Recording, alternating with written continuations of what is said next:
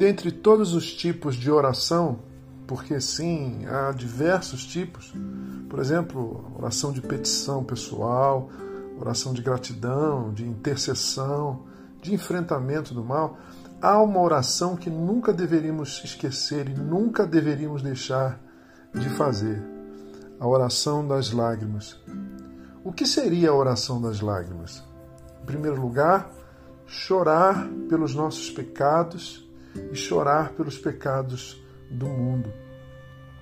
É o coração profundamente contrito pelo nosso distanciamento do Senhor e pela nossa consequente ofensa à sua bondade e ao seu amor por nós.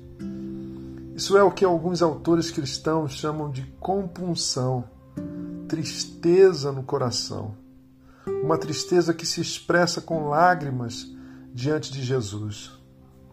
Um desses autores, Richard Foster, muito amado por mim nas minhas leituras e exercícios devocionais, escreveu que certamente os homens e mulheres que marcham através das páginas das Escrituras conheciam bem a graça das lágrimas. Eu gosto dessa expressão, a graça das lágrimas. Quase todas as páginas dos salmos são molhadas pelas lágrimas dos salmistas, os cantores de Israel. Toda noite faço nadar a minha cama no choro e molho o meu leito com lágrimas, diz o Salmo 6, 6.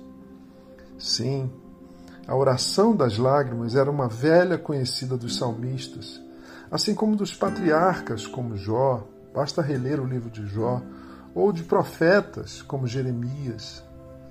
E vejam só, o livro de Hebreus nos revela que Jesus também fazia essa oração das lágrimas. Capítulo 5, verso 7 do livro dos Hebreus, da Epístola aos Hebreus, nos informa que o Senhor Jesus ofereceu com grande clamor e lágrimas orações e súplicas.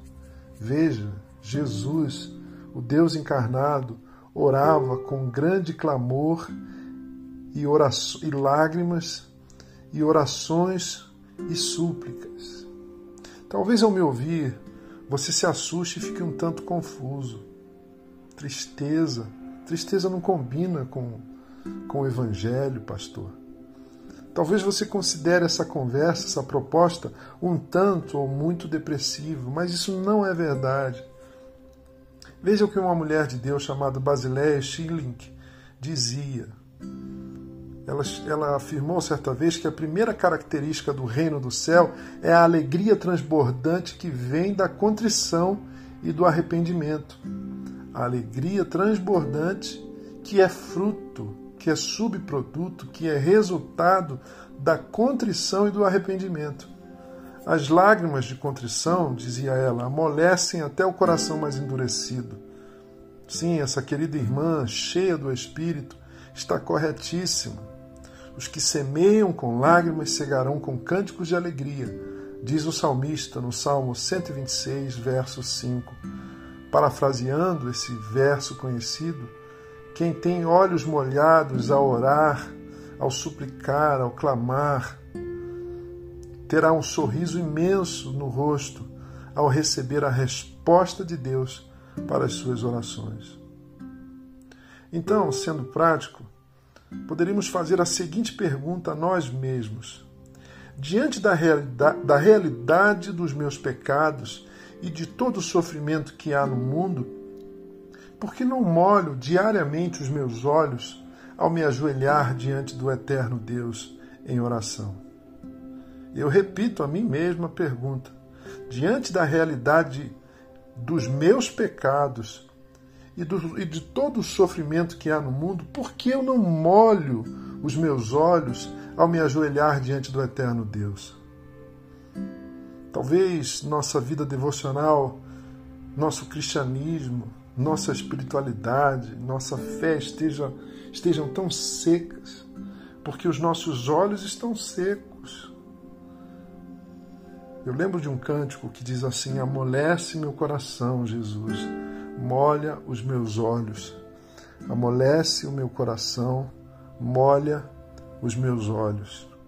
com vinho que é o teu sangue e com óleo que é o teu espírito. Amolece o meu coração, molha os meus olhos. Meus irmãos e minhas irmãs, meditem nisso essa manhã. Meditem nisso esse dia, na dádiva que é a oração das lágrimas. Ó oh, Deus de amor, amolece o meu coração e molha os meus olhos. Eu sou Gerson Borges e essa foi a meditação do dia.